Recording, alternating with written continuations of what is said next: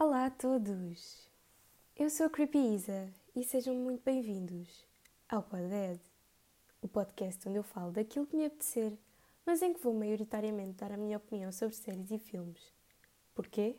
Porque eu passo horas a ver vídeos de análise cinematográfica e tenho demasiadas opiniões que não consigo guardar para mim mesma. Anyway, há uns meses atrás, quando eu descobri que a Netflix ia fazer um live action das Wings, eu fiquei muito entusiasmada.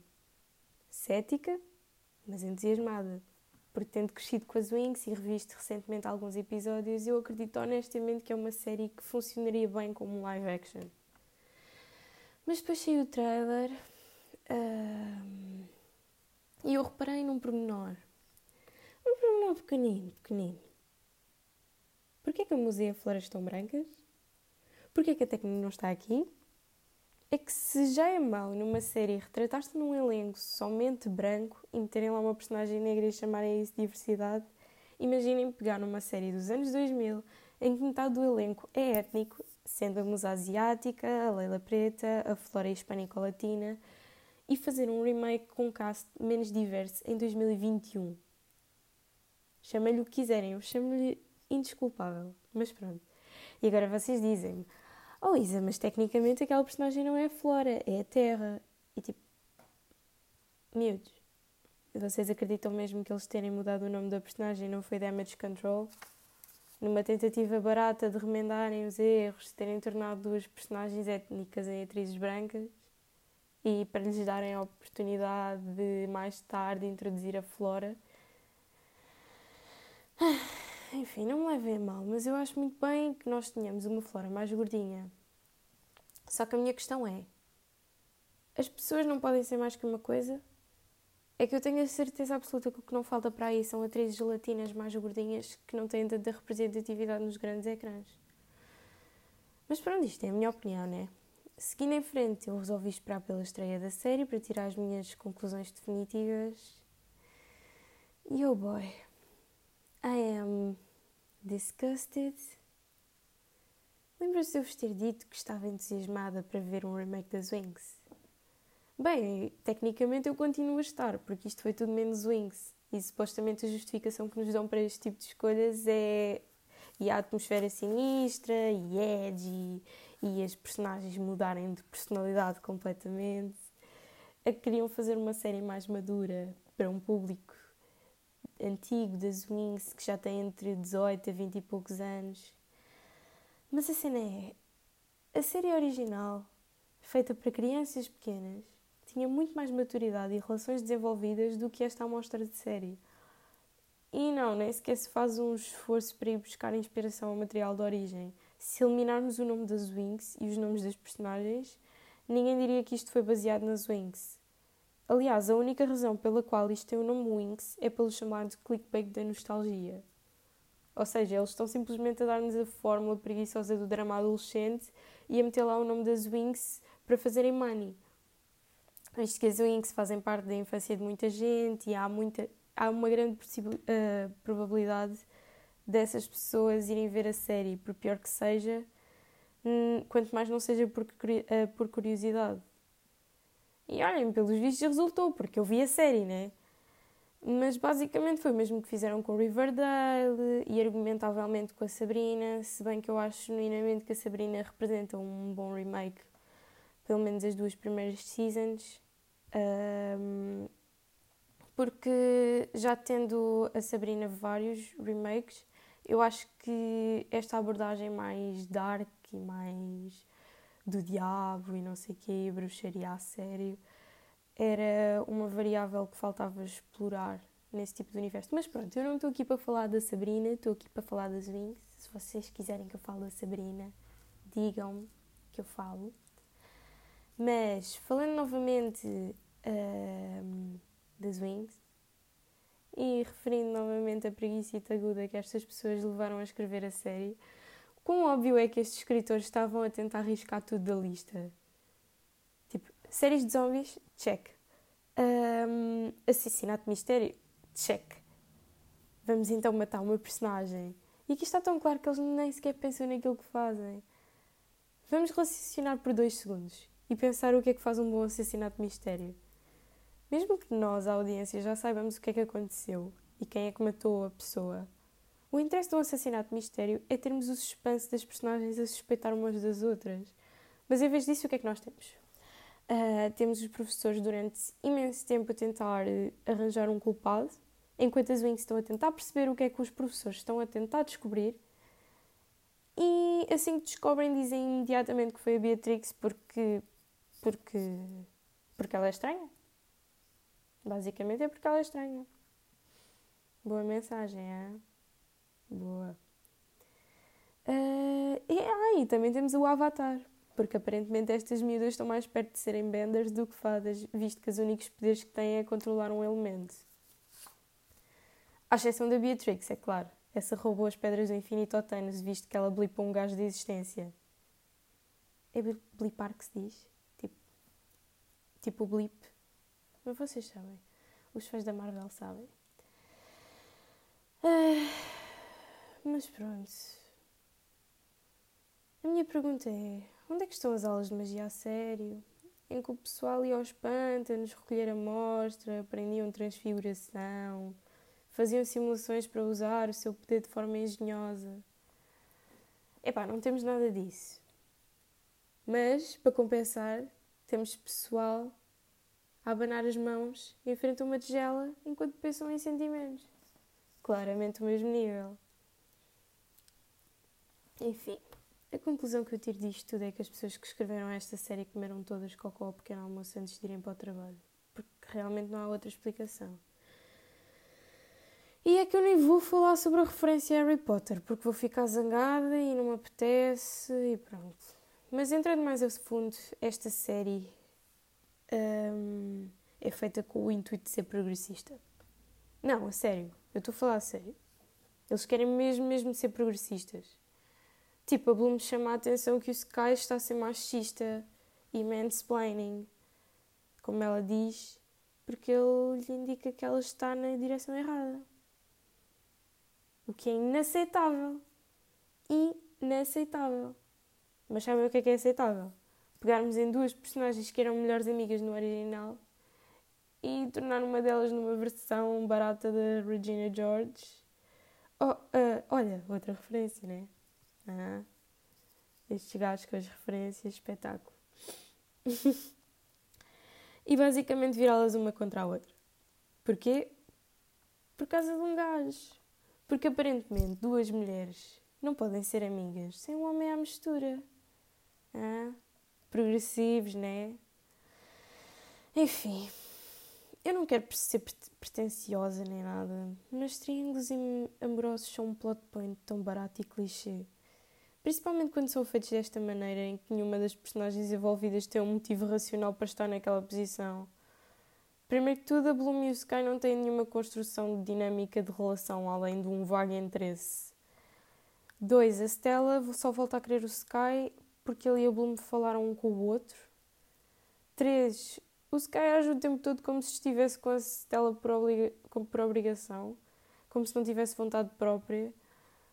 Do género, há uma série, inclusive, em que ele está frente a frente com a Bloom e a Stella chama-o para o quarto e ele olha para a Bloom com uma cara de como quem diz desculpe, mas eu tenho que ir dançar o tango com ela. Eu não quero, eu juro que eu não quero, mas lá terá de ser.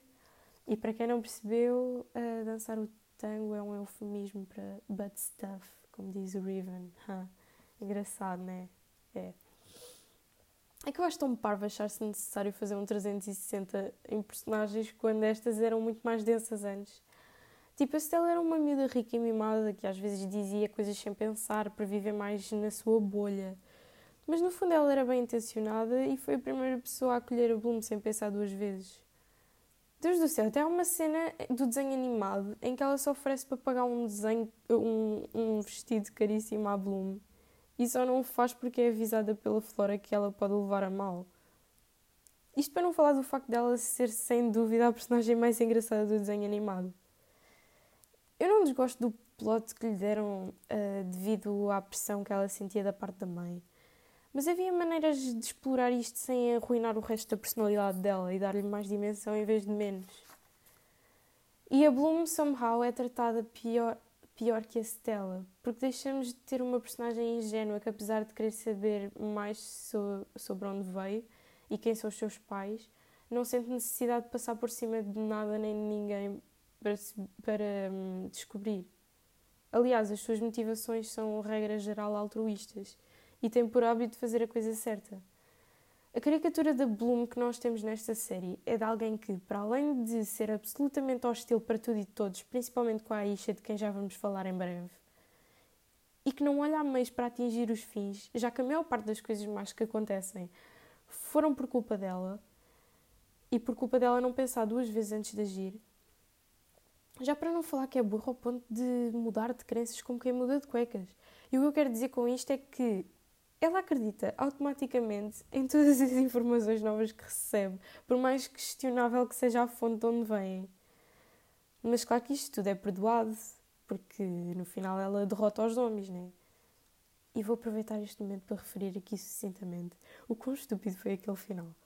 I mean, supostamente havia um exército de queimados, mas a Bloom derrota aqui uns 6, uns 10 no máximo, e de repente matou todos e salvou o dia. Ah, fantástico. E seguindo em frente, temos a que, na minha opinião, foi a personagem mais maltratada desta série. Que surpresa, surpresa, foi a nossa única personagem étnica. Estamos, claro, a falar da Aisha, que no original, cá em Portugal, se chamava Leila. Então, um, de entre as ditas personagens principais, a Aisha é a única que não tem um enredo próprio e que, em vez disso, o seu único propósito é ajudar as ditas amigas que estão sempre a maltratá-la. E é aqui que nós conseguimos claramente identificar as decisões que são feitas em prol da diversidade e as que são feitas em prol do clout. Visto que, para escrever uma personagem negra, resolveram apropriar-se do estereótipo da Black Friend Trope, em que as personagens negras só lá estão como adereço para ajudar os amigos. Progressiva esta série, hein? é bastante. E quando a Aisha finalmente tem um problema dela própria, tipo a dificuldade que está a ter a controlar os poderes, ninguém, nem sequer os professores, se dignam a ajudá-la. Já para não falar que é a única personagem que parece viver na realidade e pensar duas vezes antes de agir. Do tipo quando o resto das raparigas vão libertar a pessoa que acaba por levar à guerra até à escola e ela vai avisar quem o impeça e somehow ela é má da fita. Coerência, né? Ironicamente, as únicas personagens que eu gostei minimamente foram as que foram à máquina de lavar e ficaram brancas. Ou seja, a Flora e a Musa. Ah, Luísa, mas não é Flora, é Terra. Eu não quero saber, eu vou continuar de Flora porque é Flora e acabou. Mas pronto, apesar de eu considerar absolutamente inaceitável o que fizeram às personagens, foram as duas únicas que ainda me relembraram mais ou menos o original. E eu não desgostei de todo de terem feito a Musa uma fada da mente, uh, porque, para ser franca, eu também acho que não fazia muito sentido ela ter o poder da música, uh, e mesmo assim esse elemento estava presente na, na, personagem dela, quer no facto de usar os fones para bloquear a, as emoções dos outros, quer na nuance das emoções se traduzirem na cabeça dela como melodias. E realmente a musa do desenho era uma personagem mais empática do que as outras raparigas, sendo que ela foi a única pessoa na primeira season que fazia um esforço para compreender o Riven e simpatizar com ele. E mesmo nesta série, a única interação de jeito que vemos o Riven a ter é com ela, quando eles estão no, no campo de treinos, um, e ele se mete com ela e acaba se calhar de uma maneira hostil à mesma, mas de certa maneira acaba por lhe confidenciar uh, a opressão que ele acredita que a escola exerce sobre eles. E hum, depois ela lê as emoções e como uma pessoa normal ele não gosta disso. Um, e depois o momento fica arruinado porque ele volta a ser um idiota e fica tipo uh, Mind Fairies. Uh. Mas pronto, enfim. Um... Ai, perdi-me. O que é que eu estava a falar? Ah, do Riven e da Musa. Um... Também, uh, ela e a Flora, barra Terra, como quiserem, têm a única amizade que parece ser genuína entre o grupo. Eu até apreciei a amizade delas e a dinâmica entre a miúda que lê os sentimentos dos outros e a miúda que sente mais. E falando da miúda que sente mais, temos a Flora, simpática, dorky, como sempre, sensível até certo ponto, inteligente, estudiosa, mas que, como esta série é tão progressiva, os seus problemas são reduzidos ao seu peso, às pessoas gozarem com ela por ser mais gordinha, ao facto dela ter vergonha de se trocar à frente das outras raparigas. E atenção, fazer este tipo de escolhas para uma personagem mais gordinha nem sempre é errado, porque realmente é uma coisa que acontece no mundo real. Só que o problema com esta série é que os complexos da, da flora ou da terra não são de todo levados a sério. Aliás, eles são deixados exatamente como estão. Eles introduzem-nos este tipo de narrativa para depois nem sequer tocarem no assunto, nem tentarem resolver o problema. E a minha pergunta é: que tipo de mensagem é que isto passa? Isto pode sequer ser considerado representatividade? É que sim, é representatividade da Feira da Ladra. Ah, e quase me esqueci de mandar uma salva de palmas para a pessoa que foi paga para vestir estas personagens. Que, para além de falhar redondamente e vestir todas estas personagens como mulheres de 40 anos, sendo que elas são adolescentes, ignorando completamente que a moda dos anos 2000 voltou, ainda fez o primor de dar zero destaque à Terra e de fazer com que ela pareça um retângulo gigante sem qualquer tipo de silhueta em quase todas as cenas. Porque, pelos vistos, o corpo da gordinha é sempre para esconder. Again, progressivos, malta. Uma salva de palmas. Também perderam uma grande oportunidade de dar dimensão às Tricks. E nem sequer se deram ao trabalho de fazer isso com a Beatrix. Que apesar de ser uma combinação das três irmãs, não possui nenhuma das características que faz cada uma delas interessante. E no fundo é só aborrecida como o resto da série. Mas, quando se falou uh, naquele povo de bruxas de sangue que habitava o local, que foi exterminado e que tinha alegadamente raptado a Bloom, eu pensei imediatamente nas Trix. Será que elas estão a comunicar com a Beatrix e que elas vai trazer de volta? Mas não. Foi só mais um plot que ficou pela metade uh, e que serviu para dar aquele bait básico, mas pronto.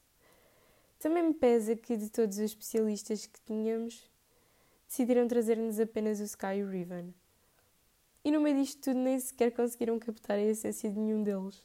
O Sky é puramente desinteressante e aborrecido, e o Riven é a típica fórmula de bad boy, ou seja, ele é um idiota e fuma erva. Só isso. É a personagem dele. E quanto às nossas novas edições, temos o Sam, o irmão da Terra, que é uma fada, e o interesse amoroso da musa. E não admira que ela só sinta paz quando sente as emoções dele, porque ele é basicamente um pãozinho sem sal. Uh, mas pronto, acho que como ele adiciona aquele fator de ele e a musa andarem em segredo, da Terra e não sei o quê, dá sempre aquele drama barato que eles tanto procuram. E nem pensam que vou, que vou aplaudi-los por terem feito os especialistas e as fadas unissex. Eu recuso-me a chamar uma série de progressista só por fazer o mínimo possível, sendo que estamos em 2021. Mas pronto, para além disso, ainda temos aquele personagem que eu me devo ter esquecido do nome dele para aí umas 10 vezes, o Dane, que começa por ser amigo da Flora, mas que não hesita em ser cruel com ela para impressionar o Riven e a Beatrix, porque hum, se sente atraído por eles. Eu não sei, honestamente eu nunca percebi muito a personagem dele e desisti um bocadinho de tentar perceber e para ser franco eu esquecia-me dele sempre que ele não estava no ecrã. Mas só acho lastimável que tínhamos perdido personagens como o Brandon e a Tecna para abrir espaço para estas personagens mal escritas, quando o Brandon e o Sky têm umas relações muito mais interessantes da história. Um, em que literalmente nós passamos a primeira temporada do, do desenho a pensar que o Brandon é o Sky e que o Sky é o Brandon. Tudo porque o Sky, pertencendo à realeza, tem tido ameaças de vida e acho que os pais do Sky um, contrataram o Brandon para trocar de identidade com ele e protegê-lo. Um, Mas. Ai, esqueci-me outra vez o que é que ia dizer. Eu estou a ficar com Alzheimer, só pode. Um... Mas pronto. É assim. Um... Eu acho que eles perderam uma grande oportunidade de usar este plot point porque podiam ter feito um drama muito melhor do género que quer o Sky, quer a Stella estavam a ser pressionados pelos pais para ficarem juntos por causa de pertencerem à realeza, contra a sua vontade, acrescentando o tal drama familiar que eles tanto estavam à procura nesta série, sem terem que arruinar as personagens por completo. Já quanto à Tecna, eu concordo que não faça muito sentido haver uma fada da tecnologia, mas vamos ignorar o facto de que no desenho os especialistas articularam, articulavam sempre as suas habilidades com tecnologia muito avançada. Apesar da tecnologia no live action ainda ser mais primitiva do que no mundo real. Mas pronto, acho que eles perderam também uma grande oportunidade de tornar a, a Tecna numa especialista, uh, o que realmente dava outro tipo de representatividade à, à à série, visto que apesar de os especialistas serem mistos, não há uma única especialista rapariga que se destaque uh, e que tenha algum tipo de interações com o, o main cast. Mas, enfim. O charme da história original das Wings vem da dinâmica de um grupo de amigos que, apesar de todo o drama, se mantém junto nos altos e baixos da adolescência. E na nova história que nós temos, toda a gente se odeia a si mesmo, aos outros, e ficam sempre irritados quando estão juntos, mas estão sempre juntos e por isso estão sempre irritados. E no fundo não resulta muito bem, uh, mas esta é a minha opinião sobre Fate, a Saga Wings. E espero que vocês tenham apreciado estes momentos que passámos juntos e não se caibam de me dar as vossas opiniões e sugestões para futuros podcasts. Digam-me de que séries ou filmes é que gostavam que eu falasse a seguir. E um beijito para vocês. E tchau.